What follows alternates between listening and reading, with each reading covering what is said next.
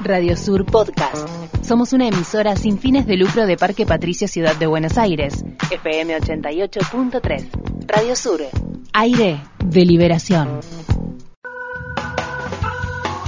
Seguimos adelante en Insurgentes eh, y en este momento vamos a hablar de economía. Hoy ya es viernes, está terminando la semana, una semana eh, con que empezó, bueno, con la aplicación de controles eh, al tipo de cambio, bueno, y que hubo distintas cosas que fueron sucediendo y para hablar de eso estamos en comunicación con Martín Calos, él es economista jefe de Elipsis, es docente y también creador del podcast Recalculando. Martín, buen día, ¿cómo estás? Mar y Azul te saludan.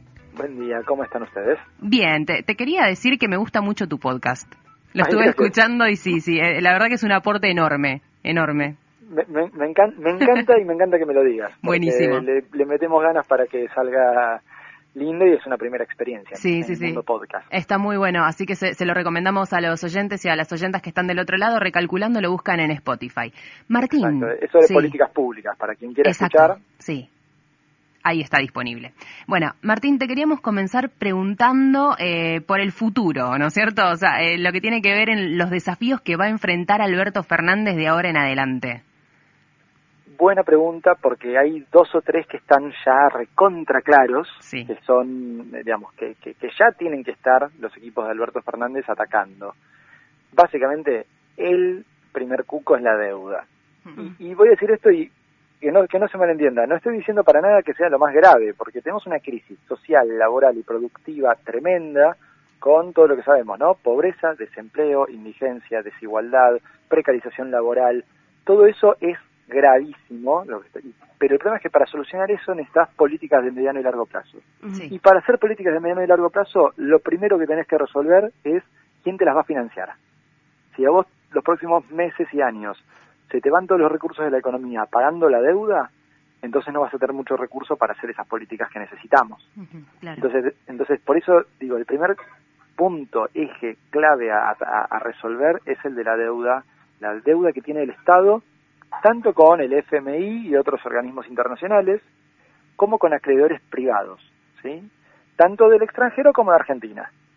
Todo eso es, es, un, es el primer punto, es lo primero que tiene que estar haciendo el equipo de Alberto Fernández, llamando a la directora, a la presidenta del FMI, a Cristalina Georgieva, para empezar a negociar algo, digamos, que el FMI te dé la guita que, no te está dando en los últimos tramos del préstamo del FMI, porque lo necesita Argentina para, para llegar a fin de año, no ni siquiera de este año, este fin de año y el próximo, ¿no? Sí, los 5.000, sí, los 5.400.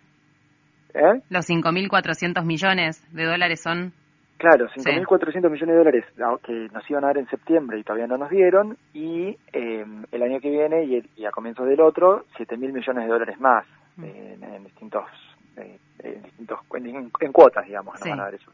Pero bueno, hay que ver si nos los van a dar y, en todo caso, de negociar que la deuda no la empecemos a pagar en 2021, sino más adelante, que nos den un tiempo. Por, de vuelta, la lógica es esta que no nos drenen de los recursos que necesitamos para financiar un proceso de crecimiento y de desarrollo con políticas públicas en serio y no la fantochada de política pública que tuvimos en estos últimos años. Mm, eh, y después con los acreedores privados, y esa es más urgente, porque vos tenés el año que viene pagos en total, incluyendo los organismos, pero los organismos son muy poco en este total, pagos por 40 mil millones de dólares. Ahora, es básicamente el sector privado. ¿sí? Eso es lo que tiene que pagar Argentina de deuda el año que viene. De eso, la mayor parte está concentrada en los primeros meses. Enero es un mes donde, por ejemplo, donde hay que pagar bastante, y después mayo, eh, abril son meses donde hay que pagar bastante deuda. Y no tenés cómo pagarla. Ese es el gran problema. Mm. Porque si quisieras pagarla así, en, en efectivo, en dólares, se te van todas las reservas que te están quedando y es un problema distinto ya, o sea, eh, terminás agravando la crisis. Entonces el primer punto es ese, que te, que te den más plazo para pagar y después negociamos qué significa eso, ¿no? Si hay que solo extender los plazos de pago o hace falta alguna negociación distinta, pero ese es el, principal punto, digamos. Sí, respecto de las reservas internacionales, recién las mencionaste, eh, sabemos que, bueno, las medidas de control de cambio que, que aplicaron a la medianoche después de, de, las elecciones eh, sirven justamente para contener esos dólares adentro. ¿Qué, ¿qué es lo real? O sea, ¿cuánta plata hay o cómo podemos nosotros entender eh, el tema de las reservas internacionales y la importancia? Es, es interesante el tema del número, porque si yo te digo que hoy tenés 40 mil millones de dólares de reservas, ¿es mucho o es poco? Digo, 40 mil millones de dólares es un número que ni se nos ocurre, ¿no? ¿Cómo te lo imaginas? Eh, bueno, el punto con las reservas es no tanto si el numerito es mucho o poco, sino si, si hay una sensación, una expectativa de que con eso alcanza para pagar lo que se te viene.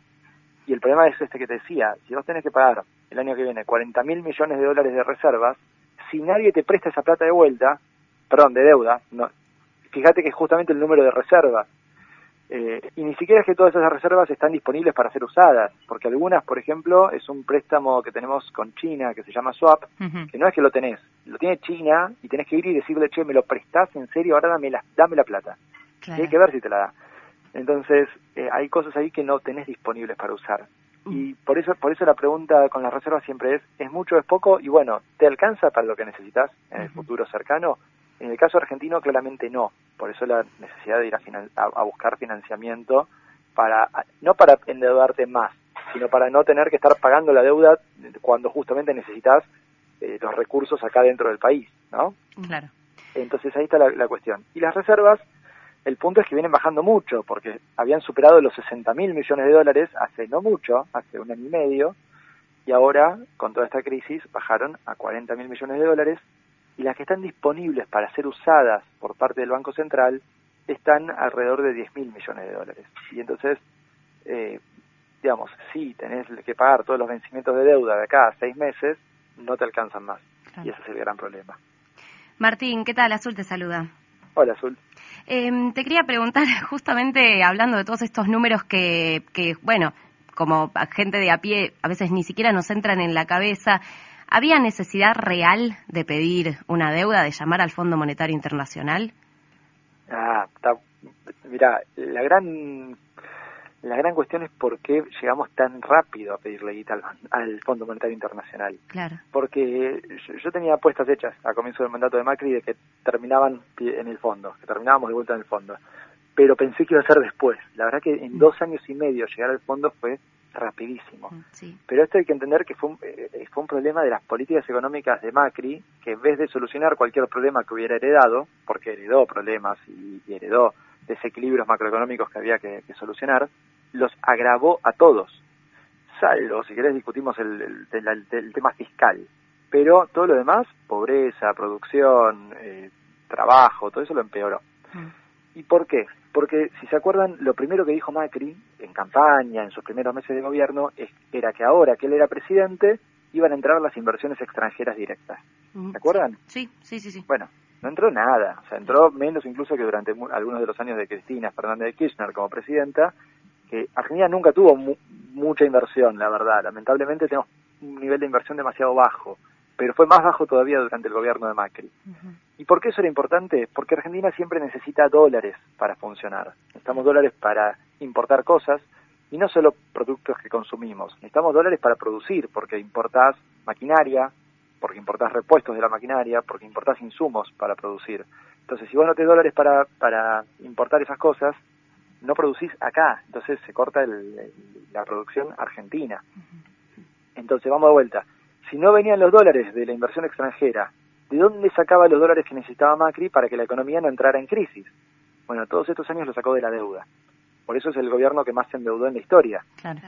Porque esa deuda que tomó, que fueron en total, emitió 113 mil millones de dólares de deuda en estos tres años y medio, casi, bueno, ya casi cuatro, eh, fueron los dólares que, necesitó para que la crisis no fuera todavía más profunda. Fíjate qué curioso, igual se va con un PBI más bajo que cuando asumió. Pero bueno, el problema es que al principio esa deuda la tomaba con el sector privado. Y en enero de 2018 fue la última vez que el sector privado le prestó.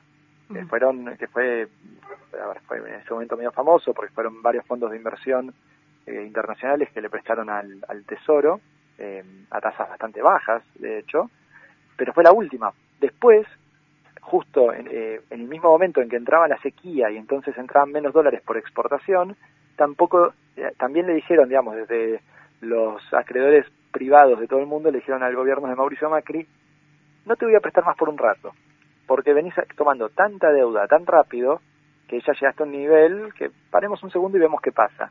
Y lo que pasó fue que al quedarse sin dólares, por eso, ¿no? Por la no más deuda y por la sequía, generamos la crisis en la que estamos hace un año y medio. Y para intentar recuperar algo de esos dólares es que el gobierno de Macri rapidísimo terminó recurriendo al Fondo Monetario Internacional, que es en definitiva el prestamista de última instancia. Cuando nadie más te presta, ahí entra el FMI. Eh, estamos hablando con Martín Calos, él es economista en jefe de Elipsis, es docente y creador del podcast Recalculando. Martín, al respecto de las medidas que viene tomando el gobierno en esto de haber eh, sostenido las retenciones, eh, ahora la, bueno, la restricción a la compra de dólares, en un momento habíamos caído medio en un default que, usaban, no me acuerdo qué palabra, selectivo me parece, default selectivo. Sí, el reperfilamiento. El reperfilamiento, claro. Sí, son todas medidas que, como no son, me parece, de, la línea ideológica de Cambiemos, eh, por, o sea, las están tomando ahora, no sé, ¿cómo, cómo se lee eso? ¿Qué son? ¿Un manotazo de ahogado, una desesperación?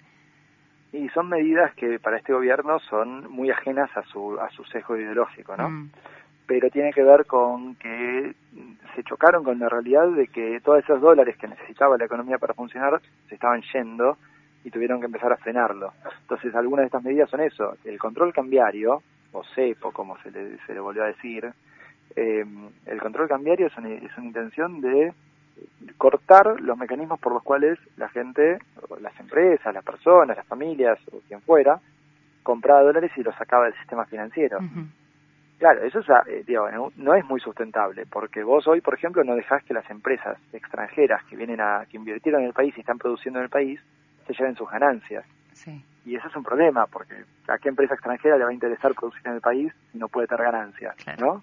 Entonces, ahí tenés un par de temas que va a haber que ajustar, pero en el cortísimo plazo, de eso se trata, de no dilapidar, de no seguir sacando eh, dólares del sistema financiero argentino, de las reservas internacionales, de los depósitos en dólares, etcétera, eh, porque la gente lo saca y no y, se lo lleva o los o, los o porque está muy barato eh, viajar afuera entonces eh, todo el mundo viaja y gasta en dólares o por pagar deuda es el otro punto que me decías ese default selectivo que fue un default sobre una parte de la deuda a corto plazo en definitiva era esto era decir bueno te voy a pagar pero en tres meses y seis meses ¿no? Te, como que te extendía el plazo de pago. Y al extenderte el plazo de pago y patearlo ya para 2020, para el gobierno de Alberto Fernández, estaba evitando tener que pagar con, dólares ahora en estos meses. Eh, ese fue el ahorro. En definitiva, como verás, eh, hasta el gobierno de Macri eh, terminó reconociendo con sus medidas que el problema que no pudo que no puede solucionar es que a Argentina le faltan dólares para crecer y eso que el gobierno de Macri desde el comienzo, por una cuestión ideológica, negó que fuera un problema, termina siendo el problema que no pueden solucionar y recurriendo a medidas que ellos siempre dijeron que aborrecían, como el control cambiario. Sí, sí, sí, sí, recordamos eh, cuando sacaron el cepo, cuando levantaron el cepo, era, no sé, pero toda, todo felicidad, ¿no? Era como uno de los, las banderas de campaña, de campaña y también de los primeros tiempos de Cambiemos. Sí, lo festejaron. Claro, exacto, sí, y le levantaron una inflación tremenda. Eso también, ¿no es cierto? El, dólar y la, y la inflación, ¿cómo, cómo están atados, cómo, cómo van juntos. Sí, bueno, otro reconocimiento del gobierno de Mauricio Macri con el tiempo. Sí. Eh, porque de entrada dijeron que el dólar, el, perdón, que la inflación era lo más sencillo que tenían para resolver. Eso dijo Macri en campaña. Y después, durante tres años, cada vez que Macri hablaba en un discurso de la inflación, decía en la misma oración siempre Banco Central. ¿Por qué? Porque la lógica era que em, la emisión la emisión monetaria era lo que generaba inflación, entonces bajaba la emisión monetaria, bajaba la inflación. Y eso llevaba a negar, por ejemplo, que una devaluación tuviera efectos en la inflación o que el aumento de tarifas tuviera efectos en la inflación. Algo que, así como os digo, lo digo, suena recontra ridículo, ¿no? Cómo el aumento de tarifas no va a generar inflación. Bueno, pero lo negaban expresamente, lo dijeron en voz alta, lo escribieron en, informes de política monetaria del Banco Central, esto está escrito en informes oficiales.